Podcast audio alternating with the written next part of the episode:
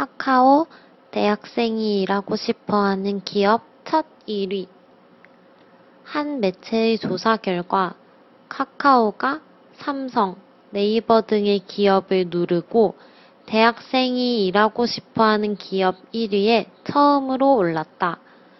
이유는 성장과 개발 가능성의 높이 때문이었는데 카카오만의 독창적인 플랫폼 구축이 큰 역할을 했다고 평가받고 있다.